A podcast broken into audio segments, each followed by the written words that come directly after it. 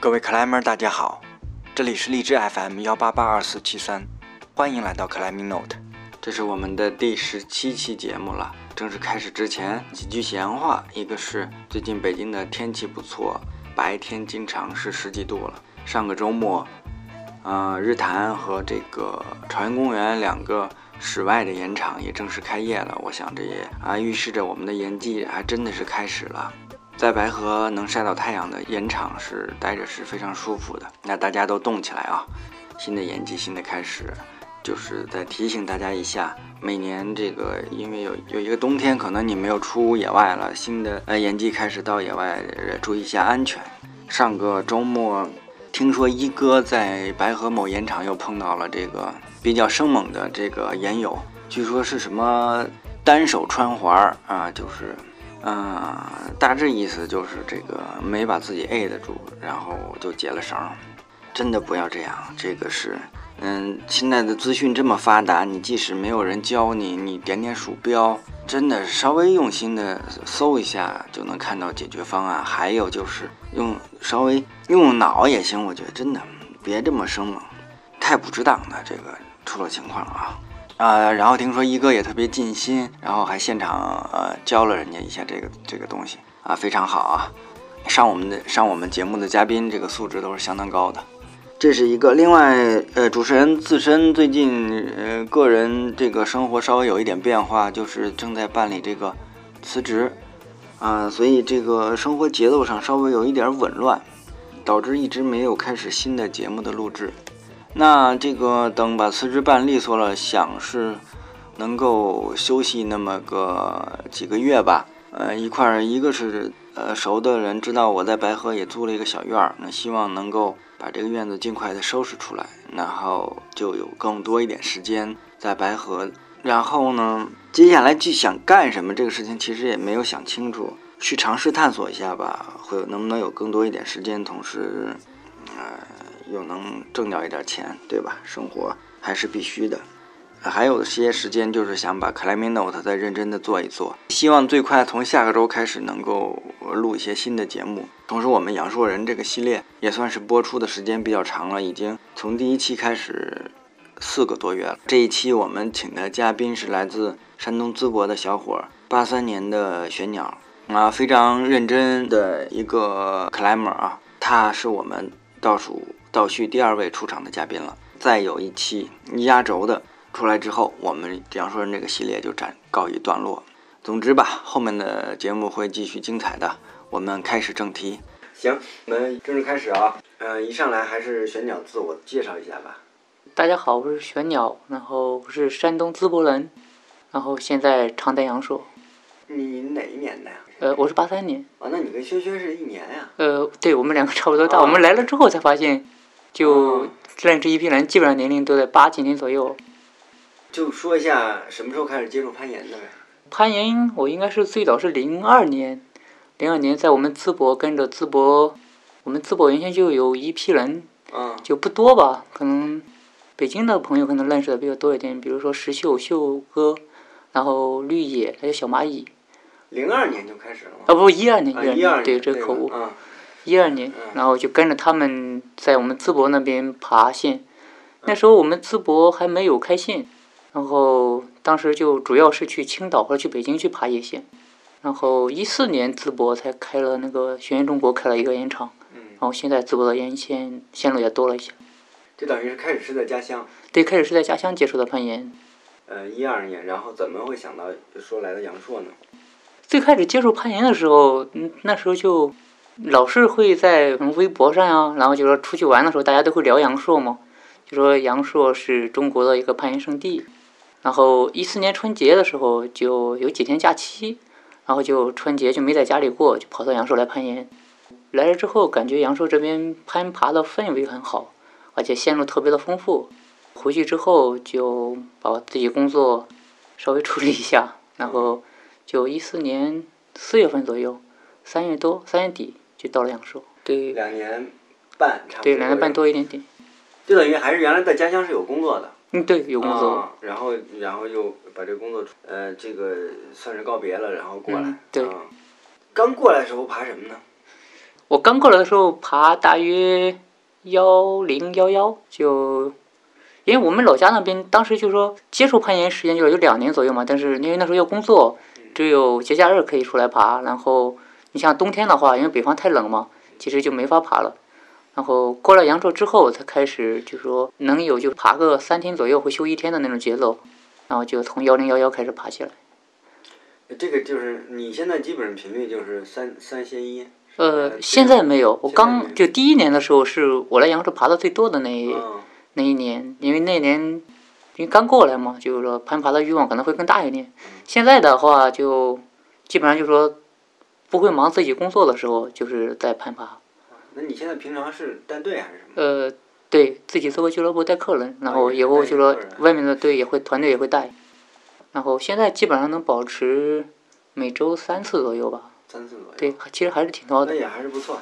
对，就因为阳朔是这样，就说你只要下午你出盐场，基本上岩场都会有栏嘛，就说你每天你只要你想爬到盐场都能找得到栏。嗯可能就说以前的时候爬线是一爬就就爬一天嘛，原先在老家的时候，因为只有周六周末能爬嘛，那就从早上八点一直爬到下午回天。但是来阳朔之后，你只要下午过去，每天爬个两个小时到三个小时，其实效率很高的，因为三个小时爬个三趟到四趟，那效率就会提起来。那我来了以后也发现，嗯，这个阳朔的作息基本上就是中午的时候商量一下去哪儿，对然后下午出门，在这个岩场见呗。你觉得变成本地人以后最大的变化是什么？最大的变化呀，可能人会变得比较的无欲无求，可能就除了攀爬，不会想其他特别多的烦心的事情。因为阳朔是一个非常适合这种度假，或者说适合这种没有特别大野心的人在的一个地方。像阳朔这边本地的客人们，可能就除了攀岩，我们之间不会聊其他特别多的话题，基本上聊的最多的还是攀岩，就不会有特别大的其他的这种，就生活会更简单，人就会 很快乐。对，其实我们但是每个嘉宾我们都会到问的啊，嗯来到阳朔以后，跟你原来的生活轨迹实际是发生了巨大的变化的。因为以前工作的时候，每天压力特别大的，然后来到这边之后就会简简单单的这样，要每天爬线，然以后前做哪行？回家。以前是做那种焊接，然后焊接的技术。啊，你那你有还有证了没？就是啊，几级啊？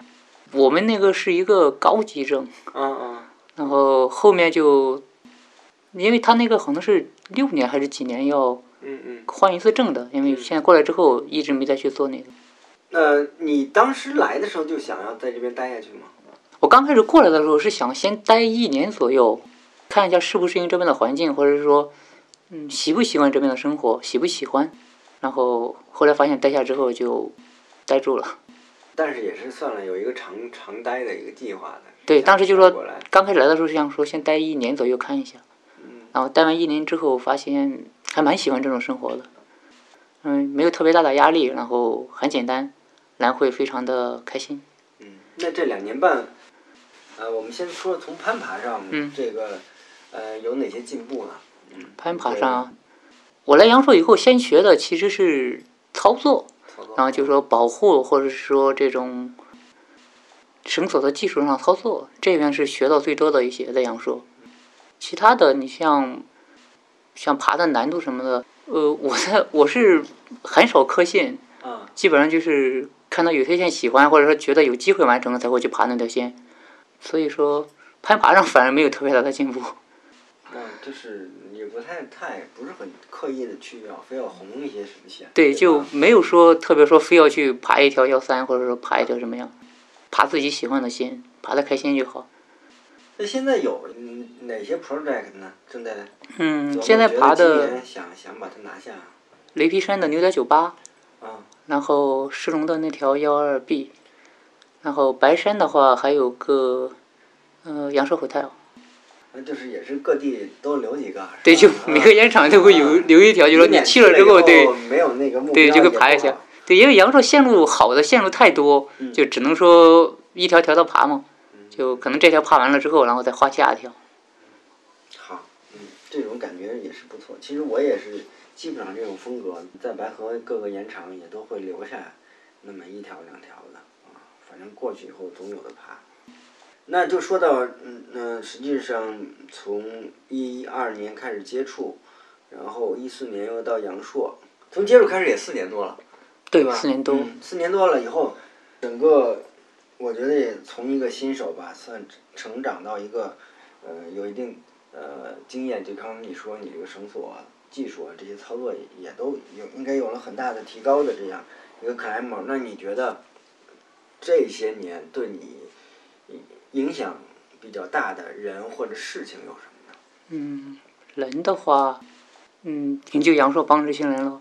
因为我一来阳朔就是在江源，然后接触的就是校长八月，啊，然后阿亮，然后大家就平时一起爬嘛，然后就说，嗯，会从他们身上学到特别多的东西，包括一些操作什么的，都是大家手把手教出来的。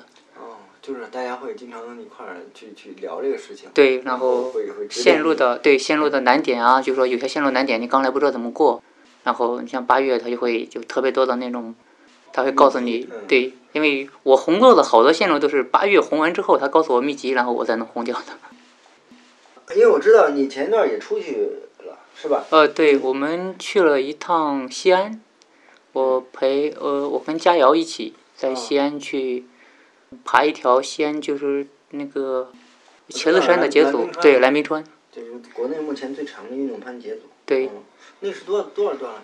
呃十九段。啊，十九段。你们呃是一一天要拿下？呃，也不是非要说一天拿下，我们原先的计划是爬两天，然后慢慢的爬。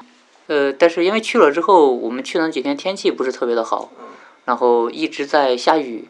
到我们爬的时候，我们当时是分了三队嘛，然后就我跟我们那队跟后面的那队就二七上有点堵车，嗯那就逼着我们只能说第一天爬下来，然后就说我们当时的计划是第一天不管到哪里，然后我们定了一个关门时间，我们的关门时间我们就下撤了。嗯然后很幸运，我们在关门时间之前到了顶。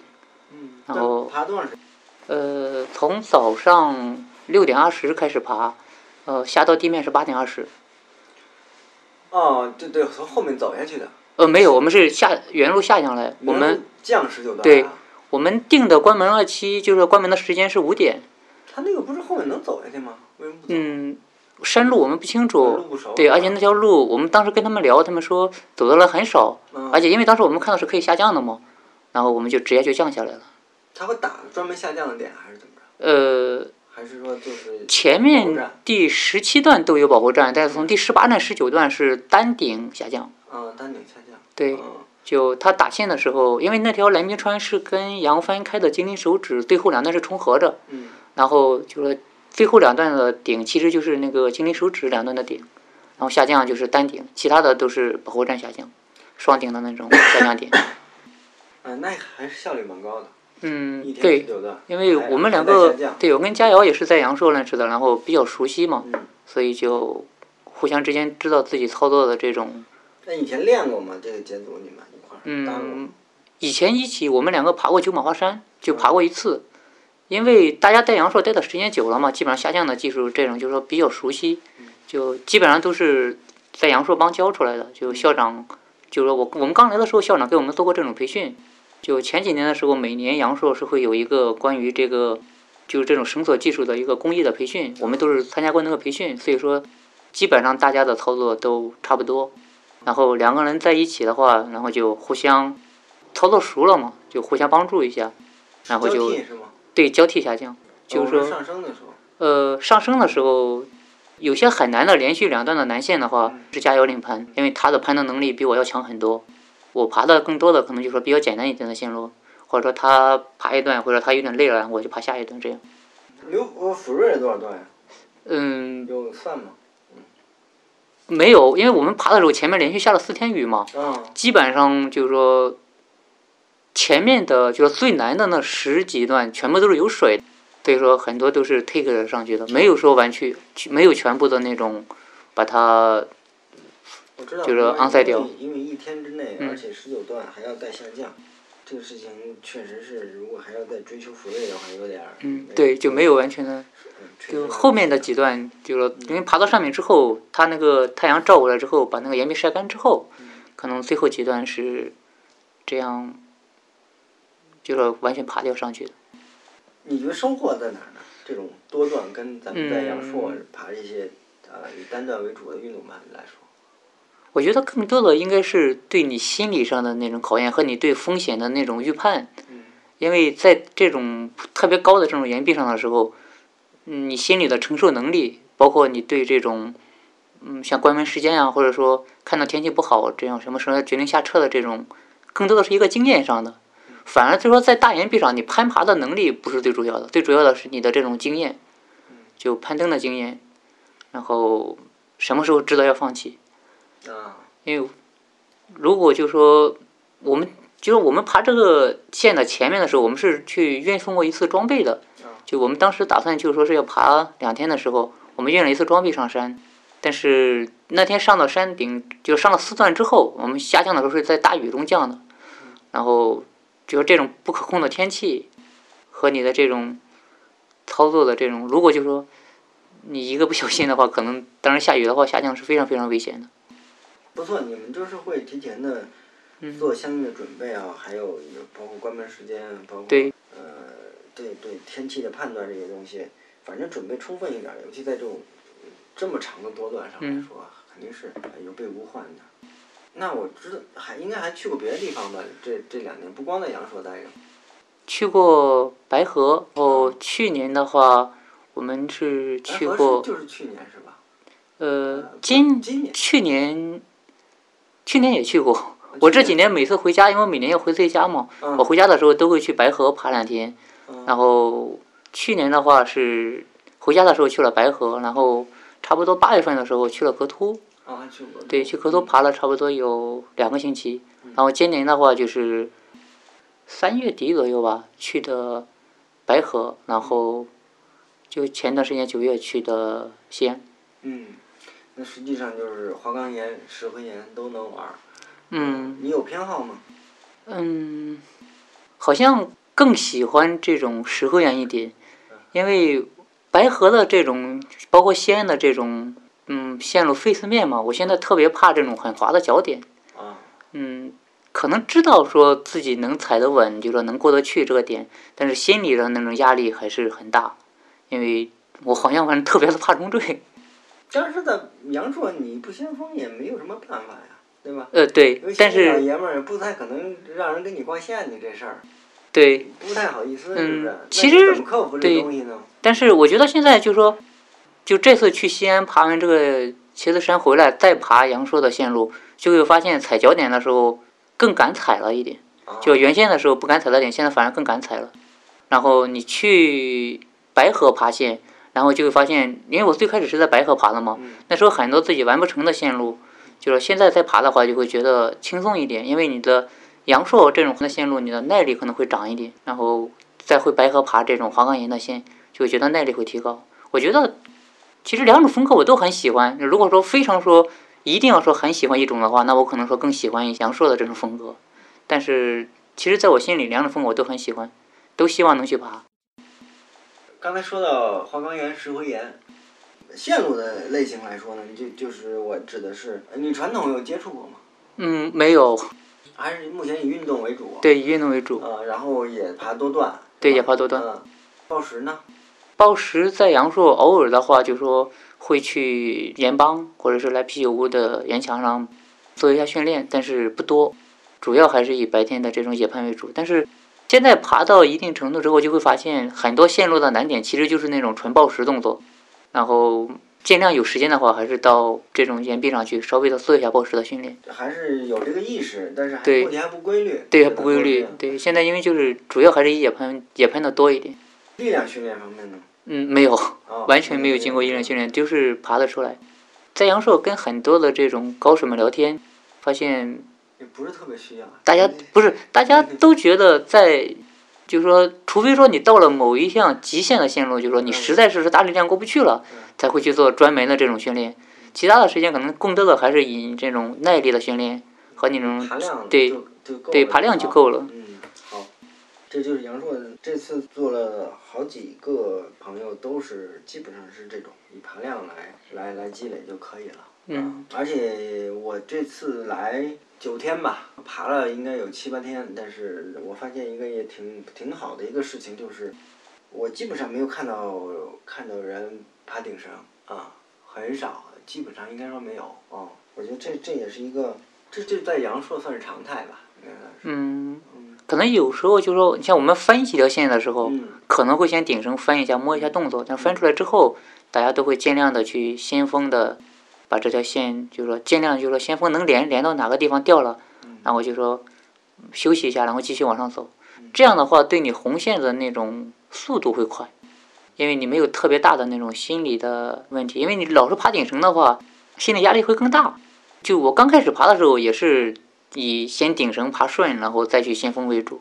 但现在就说要慢慢的要克服自己这种爬冲坠的心理，就尽量的能能先锋分线就先锋分线。有没有这几年有没有个目标啊？就是说，我们说从攀岩上想达到一个什么什么难度啊，或者说什么样的，有有想过吗？有规划吗？嗯，我刚来阳朔的时候是有，因为刚来的时候就想能爬幺二，嗯然后现在的话就还没给自己定每个线路的目标，那现在就是能够爬得开心，嗯，就开很就非常非常的高兴。生活呢？生活方面就是有有一个长期的呃规划或者计划吗？现在的就是，因为我现在在阳朔做一个俱乐部，然后就是说，旺季的时候可能会更多的会去带队啊，带客人，然后淡季的话会更多的在攀爬，然后这样的话就说会应该会长期的在阳朔能待下去。你那俱乐部叫什么名字？玄鸟户外，啊，就叫玄鸟户外是吧？对，现在这边俱乐部很多吧？呃，阳朔代课的俱乐部挺多的，有多少家大约？大约的话应该二十家有吧。都集中在哪儿啊？嗯，全在西街附近吗？没有了。其实好多俱乐部都是没有，就是没有做实体的店面，就是说嗯我们去这种客栈呀，或者是去这种嗯朋友圈之类的，就去接这种客人，哦然后带客就可以了。也不错啊，因为你老是会带一些比较初级的人啊，或者什么的，那我们就给一些攀岩的特别特别特别新的新人来说，如果他来到阳朔的话，你就给点建议呗，比方说爬爬什么线呀、或者说去哪儿啊这种。嗯，如果是有一定的基础，刚刚来阳朔的话，就九平山，然后或者是奶酪，嗯，这两个盐场就说简单的线路比较集中，而且离县城很近，不是特别的远。特别是奶酪，基本上就说你去奶酪的话，都会能碰得到有人在，要么是自己在攀爬，要么就俱乐部在代课，然后不管什么时候都会有人。就说如果有这种想爬的线啊，如果你觉得自己不是特别的有信心能挂得上去的话，也可以就说叫大家帮个忙，会很轻松。然后阳朔比较适合新人的岩场还有铜门山，啊，铜门山，对我们刚来的时候就基本上就混迹在这三个岩场里面。呃，铜门山就是大小飞机那个是吧？对对对，大小飞机啊，大小飞机。我这最后一个问题吧，因为你也是其实呃从新人过来也没有几年，给新人一点点建议呀、从你的自身的经历角度来出发吧。我觉得刚开始爬线的话，还是就说尽量的不要纯依靠力量，然后暴力的去破解难点，最好是就是说多训练一下自己的技术。就是当你的技术提高了，就是说你过那种，就以后你爬的可能会更远一点，而且不容易受伤。然后我现在在这边见到好多的朋友，就是说刚过来攀岩的时候，很多的就因为有力嘛，很多新手就是说有力，我捏两下，可能我暴力的我就过去了。但这样一个是容易就是说受伤，然后再一个，从，因为你技术跟不上嘛，只是力量上来了，当你爬南线的时候就会很吃力。然后攀岩之前一定要热身，那你说说说这个技术这个问题，那怎么练呢？多爬吧。然后你像，其实我的技术是很糙的。我刚来阳朔的时候，也其实也是刚来的时候也是以力量拉为主，就是说拉，可能很多都是觉得自己有力就拉过去了。现在再去爬以前自己红过的线，就感觉到那种能试着就是说找一点这种侧拉的动作呀，或在岩壁上这种怎么样休息。就是在实践中摸索，对吧？嗯然后对就是我我觉得还是另一方面就是加强点交流呗，嗯是吧？还然后多看一看高手的爬。阳朔是得天独厚的，同一个岩场不断的会有，是吧？对，人阳朔的人家的这个动作啊。对，人阳朔的这种爬的好的人很多，然后可能大家有时候在岩壁上，你像我们爬线，好的时候就是我们会自己喊，就是包括朋友们看见我们就会觉得有时候很急的，我就告诉他们要侧身呐、或者怎么样。我刚刚来的时候就说，特别是在大羊角上，基本就正身爬的时候，就会发现特别的吃力。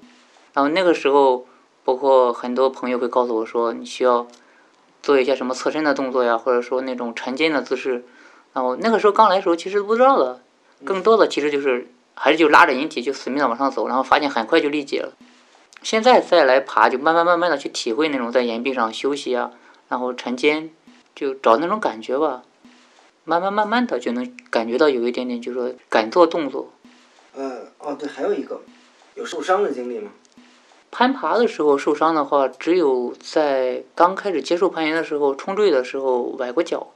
然后来阳朔有受过两次伤，但是都不是攀岩，都是一次是自己骑车的时候被那个车给压到了脚趾头，还有一次是走路的时候崴到脚。在岩壁上反而没有过受伤的经历。那还不错，你这是相相对还比较注意一点。嗯，我觉得这个跟你就如果是在岩壁上受伤的话，跟你的保护员有很大的关系。就说你有一个非常好的保护员，然后你比较信任他，那你也敢去，就说敢放心大胆的爬。当你掉下来之后，你的保护员会处理你的那种冲坠的那种缓冲啊，或者是说他会尽量的避免你去受伤。那我我这边问题基本就这样了，看你还有什么特别想说的？好像没什么，我属于一个话不是特别多的人。啊，没关系，我们就是记录一下，嗯你话不多也是一种记录，对吧？对。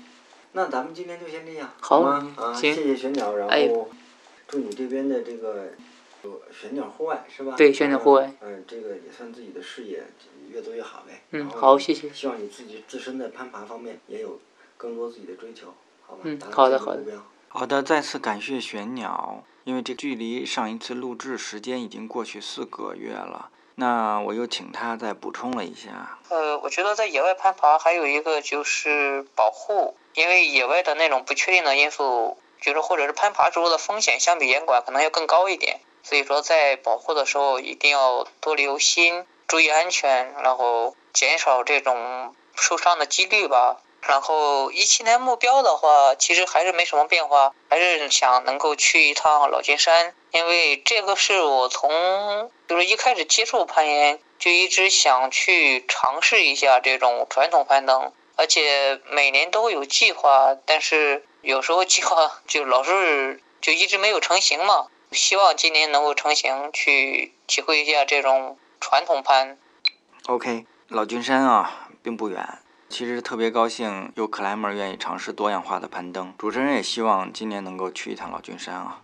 那在节目的最后，我们隆重预告一下吧，第十八期节目啊，杨树人系列的也是最后一位出场的嘉宾了，来自青岛的阿远远哥啊，压轴出场啊，我们选一位重量级的，有点分量啊，这是我们这一次杨树人系列中岁数最大的一位啊。六八年生人的远哥，曾经是一名远洋船员啊。上岸以后呢，开启了这个国际单位职工的典型生活。那可能就是喝茶多一点，下班以后哈啤酒、K 个歌呀，这种这种日子过得还是蛮逍遥的。只是呢，有一点发福，就是双下巴、啤酒肚。然后有一个偶然的机会来到阳朔啊，尝试了攀岩，从此生活发生了翻天覆地的变化。那想听他的故事，敬请关注我们第十八期《阳朔人系列之阿远》。So so far,